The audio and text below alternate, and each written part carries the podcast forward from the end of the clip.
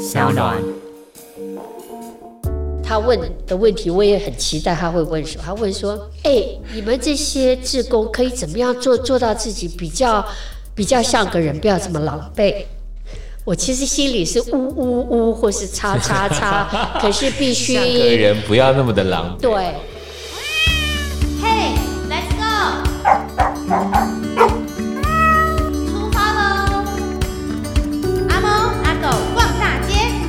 欢迎一起加入阿猫阿狗逛大街的节目，我是清盛。在今天的 SoundOn Podcast 的节目呢，邀请到的是朱天心作家朱天心。他最近写了一本书，是由印科出版社所出版的书，书名叫做《那猫那人那城》。那今天就访问的是天心，Hello，天心好。嘿，清盛。今天非常谢谢你上来上我们的 pockets。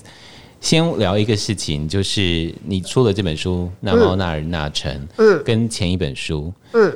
前一本书，你还有个希望，那个希望就是希望给不喜欢猫的的人去阅读的。嗯，然后看这本书，我发现你好像没有想要跟他们对话。嗯、那这个事情也回到我之前以前做阿猫阿狗逛大街的时候，嗯，一开始那个初衷跟你的初衷其实是一样的，嗯，就是我希望做一个节目，是给那些不喜欢或是不了解狗狗猫猫的人呢，可不可以试着了解？嗯，但我后来做了隔了半天之后，我发现。好像我们要先从我们自己的世界先聊起来，嗯嗯，才有可能去让那些本来就不喜欢的人，嗯，才有可能一丝丝的希望他开始改变他们，嗯。那那猫那人那城是不是也是这样？因为里头，嗯，有怒气，非常 对。然后那个怒气呢，可是又可以感受到那个，我我说热血好了，或者是那个。并没有那个想要放弃那个心，在每一篇文章里头，时不时可能随着眼泪，可能随着怒气，可能随着一篇的故事就显露出来了。嗯，来谈谈那猫那人那城的希望对话的，嗯，是哪一些读者？嗯，其实你说的没错，我觉得在真的是越啊、呃、越踩越进去，尤其你关注的是无人的动物，没有没有主人的，就是所谓流浪动物之后，其实你会从包括政府他们分配资源、他们的政策、他们的制度种种，你会更非常非常的灰心。那我经过那种很长的负气期，好，很负气。嗯、那可是到后来。也像你刚刚说的，你你察觉到的，我会觉得说，嗯，要是我都负气不说的话，嗯，那还会那还要谁谁才能知道呢？嗯，外头的不管那些是因为不知道、不了解，或是本来就不喜欢，他们无由知道，所以我会慢慢收拾起自己那那个遍地的玻璃心吧。那他那个那个标、嗯、那个玻璃心有一部分是焦虑吗？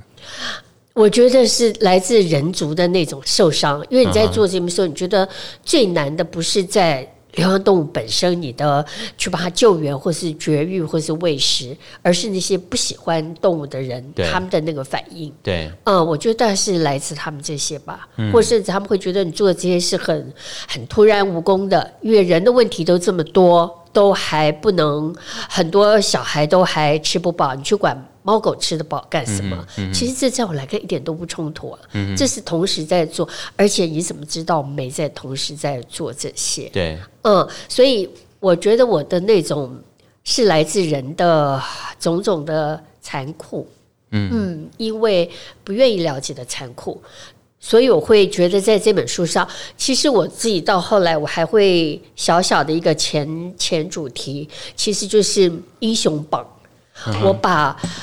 我试着把在呃做动物保护，尤其流浪动物保护这个领域里头，很多默默在做，从各个角度呃认领各自不同的任务，做了好多年的，我想把他们的事情也给写出来，让外界的人知道。嗯嗯，所以于是写了这本书，然后呃也不会想要去隐恶扬善，你把所有的恶这么多一五一十的写进来了。嗯。尽可能的，对，因为其实我自己在不光是在写的时候，在做动保运动的时候，本身其实也都是存着这个心，就会觉得是尽量把那个差异，和主张的不同，或甚至路线的不同给存而不论，因为人已经这么少，资源已经那么少，我无意去或是用道德解释，觉得有些人做的曾经这么热血，后来为什么不再做了？我把它看成像个接力吧。其实我自己都不晓得我可以还可以撑多久。嗯，那每个人他生命中有一段时间，他愿意以时间、精力、感情，或是他的资源、金钱来做这些事，我我其实都是觉得非常感激的。嗯、我不大会去责怪说你以前这样做下为什么变成逃兵，或是为什么你因为彼此之间的争议的不同。你就离开这条路，嗯，我不大去扩张发酵这个，因为我觉得这样的话，你去发酵这个或是去了解这个的时候，你会很想赶快离开这个领域，嗯嗯，所以存而不论就是这样的一个想法。可是那个不论其实也透过你的文字，嗯，或是透过你所关心的事情，嗯，也让大家。会存放在心里，而将来去面对这个事情的时候，他大概开始已经有机会咀嚼了，有机会有机会在适时的被讨论出来。希望可以这样。嗯嗯，好，今天跟大家访问的是朱天心，他出了这本书，由英科文学所出版的书，书名叫做《那猫那人那城》。那这本书就分了三个篇章了，猫人城。呃，这本书里头有谈到很多的东西，一直不断的出来的那个东西，我今天要在这个 podcast 跟你聊。可不可以跟大家来介绍一下？我希望啊，听这个 podcast 的人有一些是因为你好，或者是他不了解狗狗猫猫怎么办？我又回到那个希望不了解狗猫的人能够听这个 podcast 的想法。TNR，嗯，这个这几个单字啊，或者这一串词啊，在你这书里头时不时就跑出来，时不时。像咒语一样，对，就像像咒语，对对，像 slogan，那也是希望让大家能够记得，或者是让大家了解。呃，趁这个 podcast 的时候，可不可以跟大家来讲一下 TNR 到底是什么？嗯、然后你做了好多年，十多年了耶。嗯，其实从上个世纪不止十多年，那时候还不知道有这个词的时候，就已经开始在做。对、嗯，所以你就是后来有了这个词，然后包括特别是政府在做个这个事情的时候，你就当那个猫子工。嗯，是。嗯，那 TNR 是什么？然后对于一般人来讲，他如何开始认识？嗯。其实应该这么说，其实，在第一线喂食流浪动物的人，大概很快就会察觉，你可能本来在喂三五只，要是你没有任何作为的时候，明年可能就变成三十三十只、五十只。那更不要说随着时间，他们随着营养、生存问题解决，你要不做任何的动作的时候，可能会到你难以负荷的。我觉得数量是一回事，那要是在一个人生活密度很高，好比像我在的台北。或是说，嗯，环境并不友善，好比车子很多，呃，就是天然的状态，或是有流浪狗，或是有戏虐的恶戏的人、残酷人的话，那其实你会很快看到，好比说你有三三十只在外头的狗，就三十种死法。好，不管是猫或是狗，嗯、那那其实，在第一线的人很快就会觉得得做些什么，尽管他可能不知道 TNR，就像我一样，你会。带那个好会生的那那只母猫或是母狗带去做绝育，嗯、哼。那它就会不再对对对，它就停止呃，就是踢就诱捕 trap，、嗯、然后呃 N 就是 neuter 对，就是把它绝育，然后 return 就是放回原处。这个事实上后来也得到印证，就是国外一些就是跟我们相同，我刚刚描述的那样环境比较不友善、人口密度比较高的城市，嗯，他们都会用这种很符合人道、符合文明的方式对待动物。嗯，他们不随便把它去捕捉、去关在一个笼子里头，然后时间到了就把他们做做做安乐死，好，哦，或者是说，呃，即便是号称零安乐死，可是时间到了，呃。就是不作为，让他们在摆烂，他们会自然天然死，互相咬死，或者是犬瘟、猫瘟的就自动走。嗯、这种方式其实是很残酷、很不人道的。所以 TNR 的话，大概是其他的呃进步文明的城市，大概用来作为一个很有效可以控制流浪猫狗数量的一个一个方式。嗯，那这个当然就是要仰赖，它是很细琐的，很。必须非常耐心，光是一个公部门，对对对，公部门本身是做不到的，因为公部门你在编制再大，可能一个动保处他能有的员工，他不可能去管到每一个。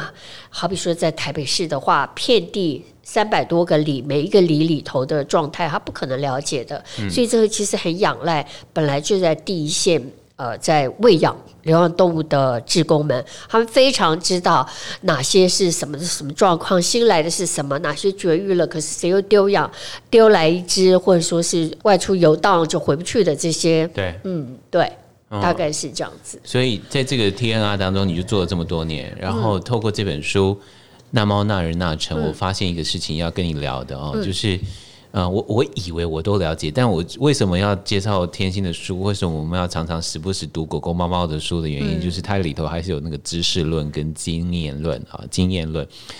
有个东西你刚才谈的，就是说。嗯狗狗、猫猫一旦绝育了之后，嗯、比如说里头有一篇叫做《大公猫》，嗯，然后你就发现说，其实，在后来这些幼猫的抚育，嗯、全部交给了公猫，嗯，可是母猫它变得对人会有一些的距离，嗯、而这个距离他连幼猫都不会照顾这件事情。嗯、我不能说有趣，可是读到这一段的时候，我突然觉得有点违背你的 的印觉得知识或印象。对，谈谈这个经验好不好？所以我觉得我也很幸运，等于是可以在这个过程里头，很像是个人类学家，或者是像一个动物学家，呃，做一个田野微型的田野的观察。对，那我确实觉得很。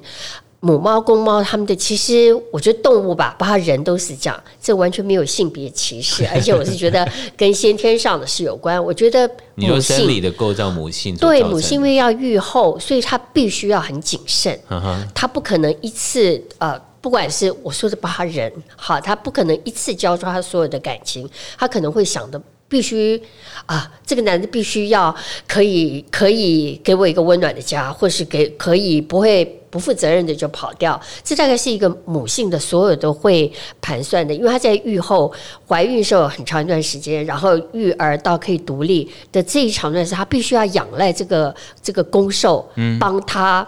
喂饱他，不然他自己这时候是没有能力去做任何的猎捕，嗯、所以他的个性会趋近谨慎。那母猫就不用说了，所以它会对人的感情，我觉得这会深入它的呃，深入它的基因和骨髓，所以它会。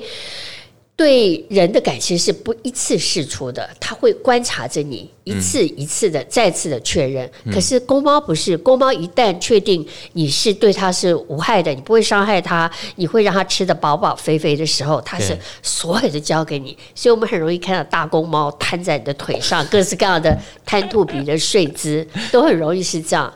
所以。小真的耶，对，会是这样，所以他们的感情方式对人族就很不同。嗯，那所以有小孤儿猫来的时候，我觉得这个母猫我也很吃惊，就母猫并没有像描述的那个天性，就一定会去带它，它会远远的观察，可是它不怎么介入。嗯，可是我觉得这时候公猫都会接手。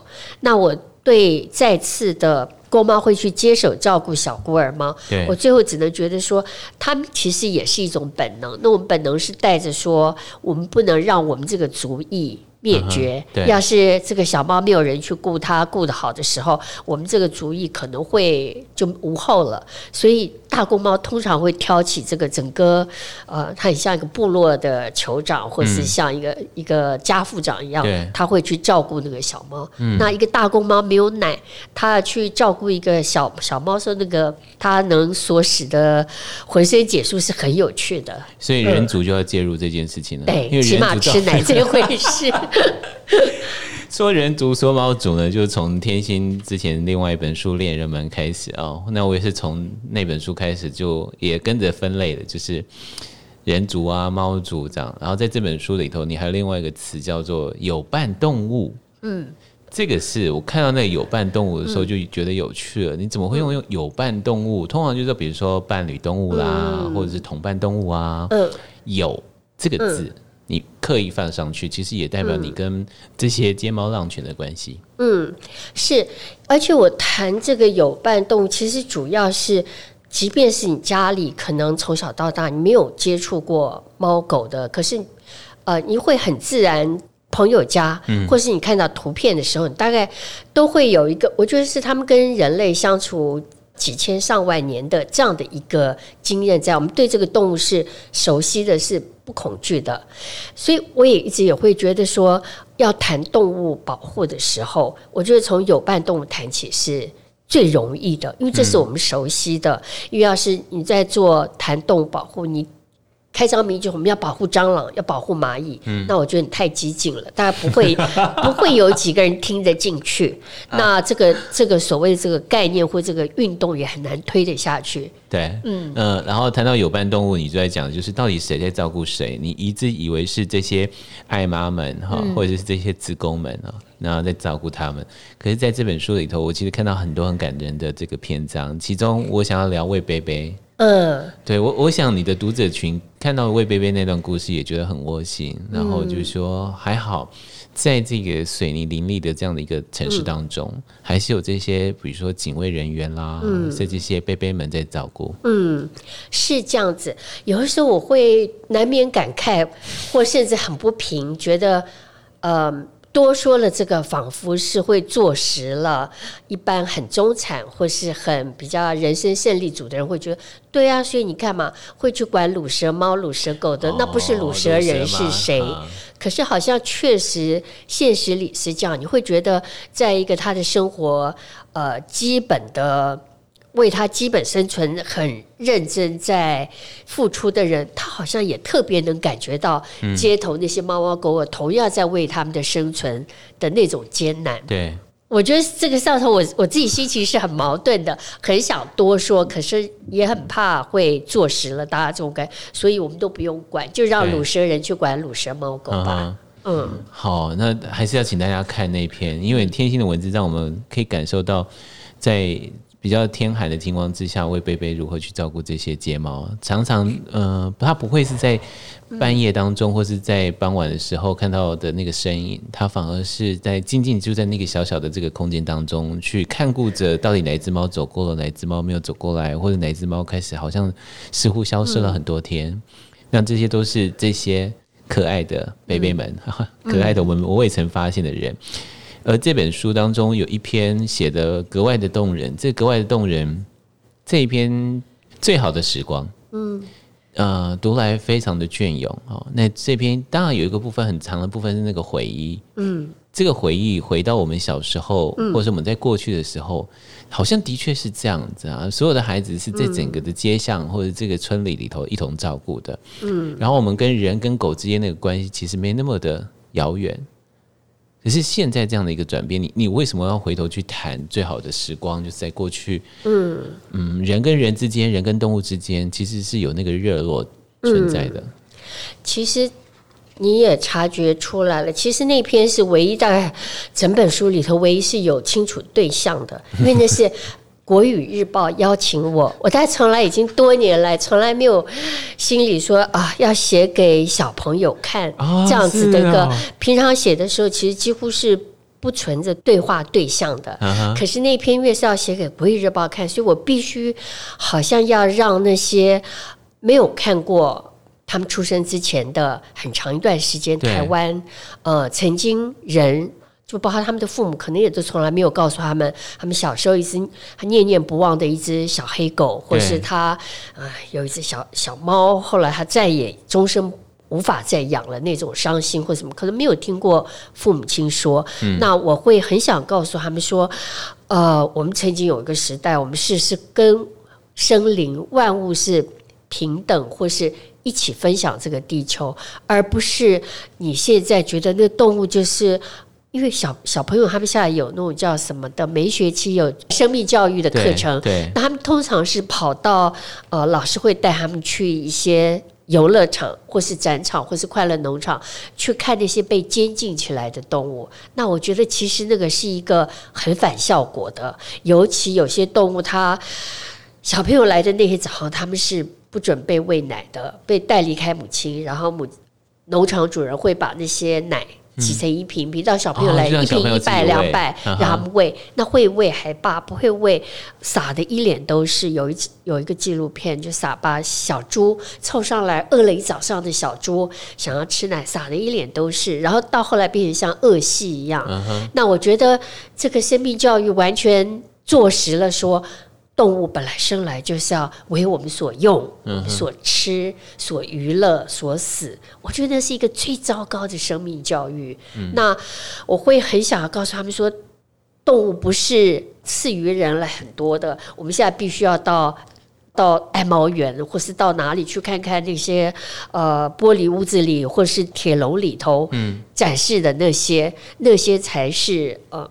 我们都不管有伴动物还是动物跟我们的关系，不是这个样子的。曾经某个时期，人跟动物是这样相处的，所以那篇的大概动机利益和不厌其烦的把它说完整，可能是是是这样的一个原因，是跟。嗯满心满意的想要告诉下一代的小朋友，嗯。嗯，而且这边写的非常的完整，然后那个从时态跟那时候的生活的环境，嗯，然后再回到我们的人跟这个自然的关系，所以以后，所以于是就会有这个人有尊重一切生灵之义务这样的一个标语产生出来。是。这本书里头还有很多很多篇很感人的故事，我特别想要跟你聊那个韦菊与黛比，嗯。那是唯一一个 happy ending 的。我们总是要说一些 happy ending 或者是美丽的故事，嗯、因为啊，真的好美哦。嗯，就是人跟这个动物之间相互相依，嗯、然后阳台共读，嗯，这是一件多么美的世界啊！是啊，那个女孩也很美，猫也很美，然后照片也很美。对，嗯。嗯这这个故事怎么来的？就是，嗯，黛比是一个女生，嗯，啊，那她求学过程当中遇到了这只猫，嗯，人跟动物之间常常会有一个，就是这个相遇的时候，嗯，会有个念头是我要不要把你带回家，嗯。好，那我我想这个故事也大概是类似像这样子。是，她是呃，其实这个黛比是一个其实很寻常的上班族女生，所以我也会觉得说她很有代表性。就是很多人会说我在工作，我在上班，我自己都顾不了。其实动物的事我不要想了，那可能是老年退休以后。不，我觉得其实跟动物的那个缘分其实是啊、呃，我觉得一生人要是有一次经验，嗯，可以跟动物完全。一个这个际遇很很密切的相处，就是很大的幸福。那这个代笔就是他跑到我们里的里头山坡上房子去拜访朋友，就看到了这只尾菊流浪猫。尾菊的全名是短尾菊，好，因为我们通常给街猫取名就是用外形特色特征。对，那后来他就真的可以说是爱上尾菊了。他其实他的家离我们这边很远，他每天下班。就跑来看他，然后到冬天的时候也不忍心，就还带了一个毯子来，抱着委屈，抱到他最后一班公车得回去了，他只好两个依依不舍。那我看了也是觉得，哇，这真的是有人居然带一床毯子来。结果呃，在一阵子以后，我看过他坐在一家人门口在划手机，然后毯子放腿上，那个猫四仰八叉，委屈已经睡他腿上。我非常吃惊，那个秦景好像觉得他已经三更半夜不打算回家，他就偷偷告诉我，怕吵醒的猫，说我已经搬来这边了。他到租房子租到这个地方，对，他是一只为猫移民到我们里里头的一个女生，然后可是房东不准他养。那可是我觉得他有这个决心的时候，终有一天。呃，他传给我的 LINE 的照片是那只猫已经登堂入室，睡在它很漂亮的棉被上头。对，所以当然这个过程里其实它有很多挣扎，好比包括他白天要上班，他就会问说：“到底我该不该放它出去？”一个已经一辈子在街头的流浪猫，嗯、其实。在我们看，呃，就是衣食保暖这些应该是最大的幸福。可是自由也是构成他生命非常重要的，嗯、所以我就会跟黛比说：“说你让他可以自由进出吧，他可以自由出去，他就知道他可以自由回来，嗯、而不是被囚禁的感觉。可是你让他出去的时候，你也要承担风险，因为外头并非没有风险的。对啊。可我觉得这就是我们一辈子。”时时刻刻在做的各种选择，嗯，那最后黛比会以这个猫的幸福为最大考虑，而不是以自己的担心受怕，嗯，所以他到现在目前为止还跟、啊、真的、啊、还跟韦菊是快乐的生活在一起，不时的传我很多照片。他还是可以出去吗？还是自由出入吗？他其实。我没有问细节，我觉得就是他早上上班的时候，他开了他的租屋的门，嗯、因为他们租屋就是那种很典型，一个大屋子隔了好多间给上班族，哦、所以其实真的也太小了。嗯、那他就让韦菊，韦菊也就在附近的，我常常看到他附近的墙头上，像这种天晒晒太阳啊，然后就等黛比下了班手刀回来这样。啊，真的就像是天心所说的，他说是我有幸目睹过最美好的一则睫毛与人族相遇的城市传奇。嗯，今天访问的是朱天心，那跟大家来介绍是由英科出版社所出版的书，这本书书名叫做《那猫那人那城》。想听到更多精彩的节目内容吗？现在就到 App Store、Google Play 搜寻 S O U N D O N，下载 So On 声浪 APP 吧。今天我们要把录音室移到台北，因为我要访问我的偶像朱天心。天心在印刻出版社最近出版了一本书，书名叫做《那猫那人那城》，里头呢提到了一些他称之为他野蛮的好朋友们。那呃，今天我想要多聊一点，就是因为这本书呢就分了猫族、人族啊这些等等的故事。今天我想花一点时间在人族部分，嗯，因为我们有一个共通的好朋友，嗯，后来呢，我们也差不多。同一个时间，我回花莲，然后他移居到花莲。嗯，他就是 KT 跟叶子。嗯，那你在书当中称之为称他们叫做神雕侠侣，然后我就想到，对，他们就是神雕侠侣。而这本书里头有很多包括 DNR 的事情啊、嗯，捕捉、绝育、放养这样的一个工作，对于街猫照顾这件事情，嗯、跟他们有很大的关系。那我也是透过台湾认养地图的时候。才认识他们的，嗯，可是你认识他们更早，就根本还没有台湾认养地图之前，嗯，你就跟他们认识了。来谈谈这一对神雕侠侣对你的影响吧。嗯，而且这本书里头的照片好像都 KT 的照片，是是跟他合作的。其实本来原来的计划还更大，是 KT 想要拍整个台湾，包括离岛的街猫状况。我们那时定的题目还有四本书是台湾街猫报告，可是这个是从一二年到现在，因为执行起来有包括 KT 已经都完工了，他是连澎湖、连什么绿岛、蓝屿都去那。他花了一整年的时间，可是写的人，包括其中一本书是天文，到现在其实没有交稿，嗯、因为但每写一篇就就耗损的太厉害，都是伤心的情绪啊、心情啊这些的耗损。对，因为街猫一定是它的命运就是这样嘛，是非常非常短暂的。我们平常家里养一只猫，可以在家里寿终寿终正寝，可能二十二十一岁。对，可是街猫的话，你前一天晚上还喂它好好的，第二天。再也不见他，你去啊，他他有各种可能离开，嗯，那种那些原因都使得你一生都悬念的不得了，这样。嗯、那 KT 和 Live 的话，他们是在世纪初的时候，基于那时候的流浪动物太多了，尤其是那时候有所谓婴儿潮，可其实跟现在很像。零三年的时候，嗯、因为 SARS 的关系，大家还不知道原因。跟现在一样，哦、完全没证实。你说弃猫弃犬，大量的弃养猫狗，嗯、对，把家里其实你七楼的公寓，你一辈子你的猫、你的狗都没有下过地，怎么可能会有什么传染病？他们就把它也没有绝育，就丢到街头。那所以那些猫狗生养众多，就零三年的时候，我们真的是在做疗养动物的人讲起那。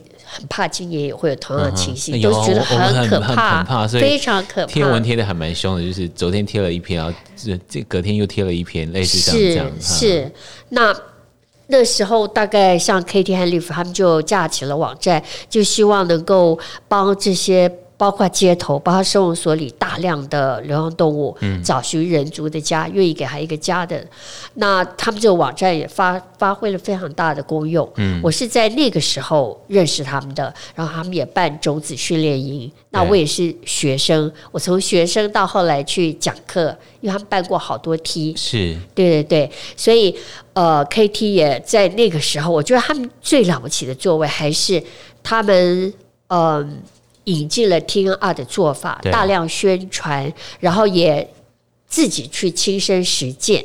在那时候，台北市的零五年的时候，两个里先开始做起，嗯、那做的很成功。然后台北市政就马英九下任前下就是下呃市长任期结束前的时候，嗯、就签了那份公文，就是台北开始试行，就是以。以 TNR 来代替捕捉和扑杀。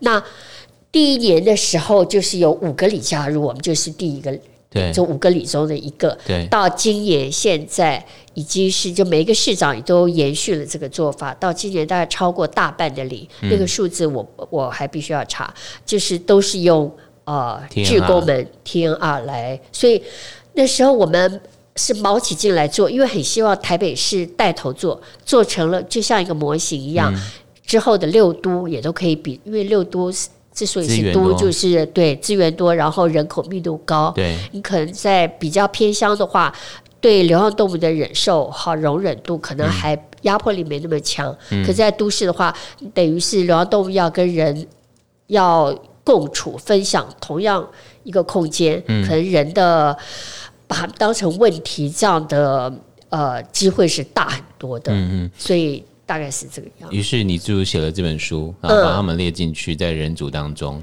对。然后也也找了 KT 做摄影的作品。对。你们要不要办摄影展啊？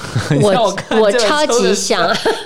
我看这本书的时候，哎，我好想看摄影展，然后配着你的简单的书里头抓取几几段文字，嗯、我想那个一定的共鸣感一定非常的强的。超级想，本来是其实我们的计划本来还超级还真的有计划，有有有，当初就是想说在六都可能跟公部门合作，啊、然后摄影展，然后包括。呃，就理念宣导种种，那可是这个，我觉得我们还是文人那个执行力还是比较差吧。到现在为止，就是只能够做到这个地步。好，我决定要去他们家找 KT 聊聊。嗯，他那个照片我们要不要来花莲办一办？也可以、啊。那我要自己找资源了，完蛋了，这样。但是 TNR 这部分呢、你的书里头有就你自己的经验啊，嗯、就从三十几只，嗯，然后多年下来，你说你现在那个社区剩下单个个位数字，对，的确是可以看到那个成效去，呃。其实也不是去遏制猫在成长，嗯、而是它可以更妥善的被照顾，对不对？对，其实呃，我们从第一年开始做的时候。里里头有六十几只猫，所以我们每天晚上喂一圈回来的话，因为猫不是全部挤在一起，像动物园关一个大笼，并不是这样。这一这一家的背后三只，那边是孤独的一只，然后哪个呃电呃那个电线杆的那个地方可能是一家子，所以你等于整个走完，然后顾到每一只的状况的话，大概差不多就将近两个小时，所以其实也不能不结扎。Uh huh. 那我们第一年大概扎了呃六十几只。第二年大概扎了二十五只，因为还是会有很聪明的母猫是漏网之鱼，或是也还会有不断走失的猫和人家刻意丢来我们里里头的。那第二年二十五只，第三年十二只，第四年六只，嗯，第五年以后零零零零，其实偶尔会有，欸、嗯，短短五年就可以零零零零零，其实偶尔还会有，那我们就自行吸收了。那那比起以前完全没做的时候要好很多。嗯嗯，所以希望大家就是，如果你不认识 TNR，或者是你觉得你们家的流浪狗、流浪猫过多的话，其实可以了解一下，你是上网查 TNR。那也许我们花莲要开始思考这件事情了。就台北已经做了这么多了，它其实有一些数据。那如果政府有心，其实可以跟台北市借参考，就是从中去学习。那如果呃，先从这本书开始看起，然后去了解一下。对于一个猫之工来讲，如何去看待人族跟猫族的世界里头的这个冲突？这本书叫做《那猫那人那城》。我们刚刚讲到那个容忍度啊，从城市到乡下，从台北到花莲，你自己因为去走了一段路，因为你写在书里头叫做《走在太平洋的风里头》啊。但这个书名跟呃花东的原住民有很大呃片名跟花东的原住民有很大关系。你们从玉里开始走啊？是，然后是为了。支持校园犬的计划，嗯，我是后来从你儿子海蒙那里看到的，嗯、才知道说你们走，而且老实说，那时候我忘了有没有看到你在那里头，然后那时候就很想要下去看你们，可是你们已经走了之后才贴我，我才知道你们走这件、嗯、走这段路，来谈谈这个支持校园犬计划以及为什么要走这一段，从玉里然后一路走到台东。其实我跟随的是一个在。呃，台湾在台北市，它是专门做呃猫中，它猫中途很非比寻常，它都是从各个收容所接那小奶猫，一窝一窝的，哦、都是那最辛苦哎、欸，那最辛苦，因为几乎养不活，而且就是就是怎么讲，因为那么小的猫，那个妈妈就是一离开妈，它其实不是光是只是一个奶水，所以其实非常非常困难，可是。心脏很强，因为我看他的脸书，常常前一天四只可爱的不得了，第二三天一只一只，一天死一只，好，就是不明原因的。那我也问过他，我说你为什么还可以心脏这么强，可以做这个事？他的回答很简单，他说因为他们在等我啊，所以他会去内收、内湖收容所、五股收容所，甚至远到宜兰收容所去收这些小猫来奶大，然后。就像中途帮他们找人家，那他行有余力，自己已经是环岛环了三整次，他不是一口气，就是有时候看他自己的时间，因为他同时开一个猫中途的咖啡馆，他时间够的时候还一天，所以像他明天又要从台北走到花莲，从宜兰。好，一路他大概要花个十几天吧。他脸书叫纳布朗吗？对对对，我决定跟他联络一下。对对 对，我觉得他超超强的，所以他会分很多段的，就是每次背着布条支持校园犬计划，嗯、或是呃我认养我不弃养、嗯、这样的布条已经走了非常多次，然后每次经过中小学就打卡，跟他们做连接。有些学校他会做回应，对，会把它当成，当然这个不是每个学校都会有回应，可是觉得都是一个心意或是一个机会，对。那所以我有机会，就是有一次跟他，我看看是前年底吧，我们就从玉里走到台东之本，大概三天两夜，我觉得还不是最厉害的。后来我们去年初从台东之本继续，呃，走到恒春。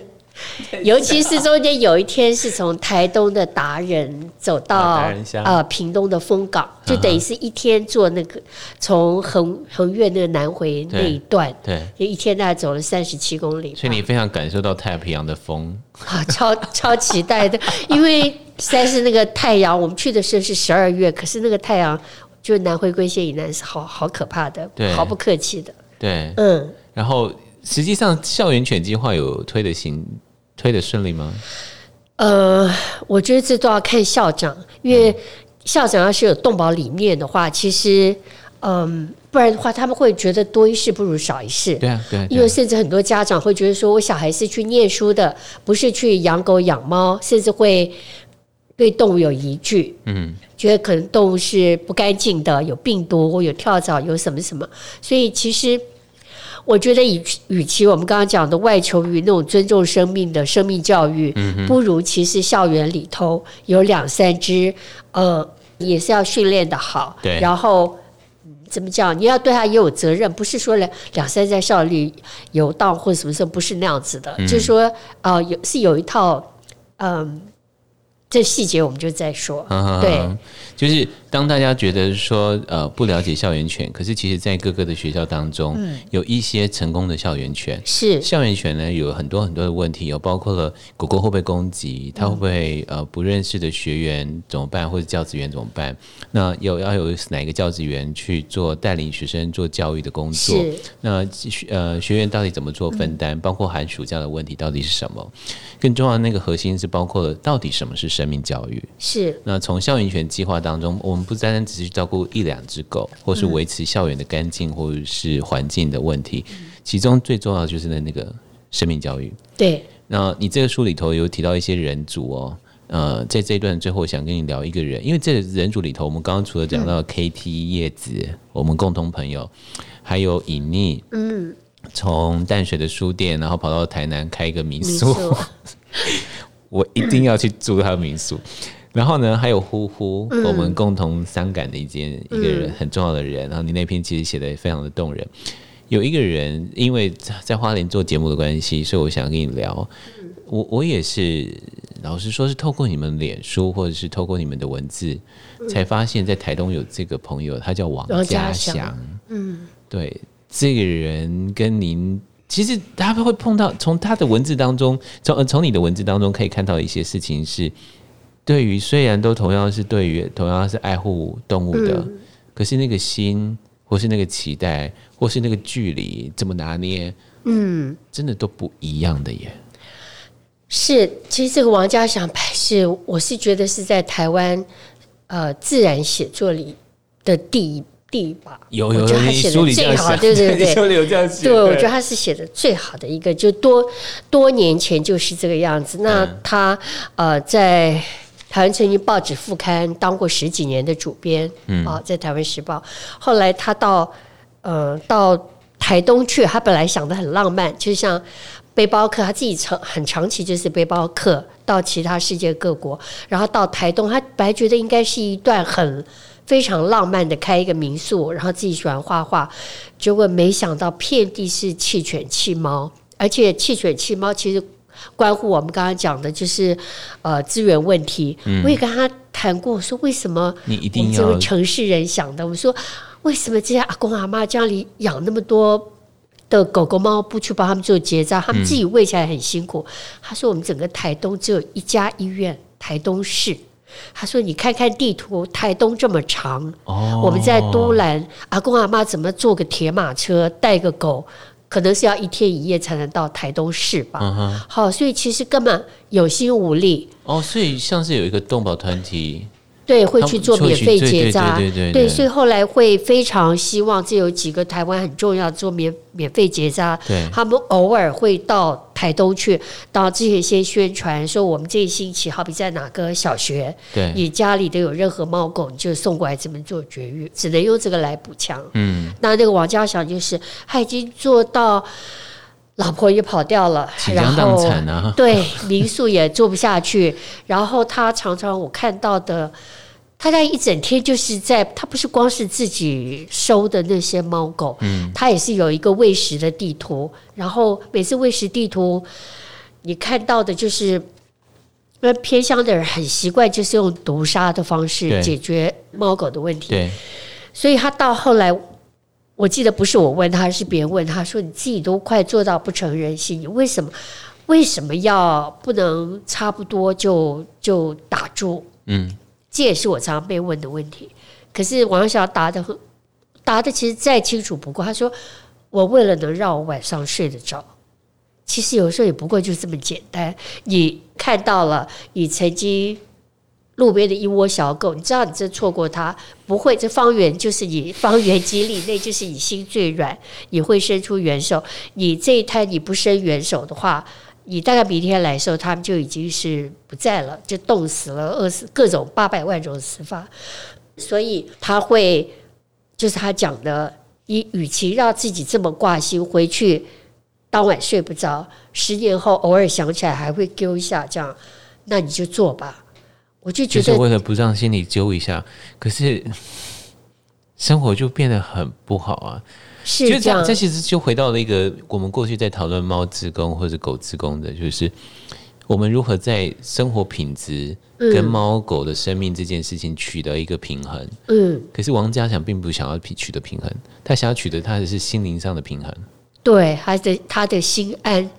我觉得这个可能，呃，我自己因为呃，怎么讲，不像纯粹的动物志工是埋头做到。完全没有空抬起头来跟别人说说宣传这个理念或宣传这个状况，所以我得多说一句，就是呃，我自己也面临过。我在台大演讲的时候，我记得谈动物保护议题，我讲到最后讲完的时候，呃，同学自由发问，有一个漂漂亮的女生，她从头到尾非常专心，我很常会很抓我目光。她问的问题，我也很期待她会问什么。她问说：“哎、欸。”他不是说什么老师或什么小姐哪位女士？哎、欸，你们这些志工可以怎么样做做到自己比较比较像个人，不要这么狼狈？我其实心里是呜呜呜，或是叉叉叉，可是必须像个人不要那么的狼狈。对，Okay, 可是我必须撑起一个样子，说，嗯、呃，那就大家多少多做点吧。嗯、这些志工们就。就可以优雅一点，因为我觉得也是，要是这个社会对流浪动物的存在稍微宽容一点，不是必须要呃除之后快，立即要把他们抓去哪里，或是立即要把他们给用各式各样的方法给给去掉的话，那我觉得就不会让那少少永远不嫌多的动物职工们。得把它们全部收回家，或是把它放在哪个地方，或是山边海里去，就不需要这个样子。因为每一个要是你容许你的墙头有两只猫也不碍事，嗯，走过晒晒太阳，把它当一幅美丽的风景啊。那 seven 前面一条一条无害的狗躺在那边晒太阳，有我觉得是最美丽的风景，就是小朋友呃，下了课以后去买了个热狗，分半、嗯、半根给他。我觉得那是最好的生命教育。嗯、那要是人人都可以容许你的生活里头出现这些的话，嗯、那就不用劳那几位少数的职工，非得做的像王家祥，嗯、做的像其他任何人一样。而那才会是真正人真正最优雅的时候，是啊，就是每一个人真的去蹲下来去照顾身边这些小动物，即使只是一口水。好，讲到其实水里头还包括了给一个小小的水罐，嗯、其实对于猫来讲都是一个非常的好的一个生命的照顾。那这本书跟大家介绍就是朱天心所写的书，书名叫做《那猫那人那城》，他。嗯、呃，提到他自己的姐姐天文的部分，也就是说，我仿佛见他一步一步走向无光的所在。我希望这本书让大家心里都看到那个光，嗯，而让所有的职工都走向有光的所在，而不是走向无光的所在。今天非常谢谢天心花了时间跟我们来谈这本书，谢谢你，谢谢，拜拜。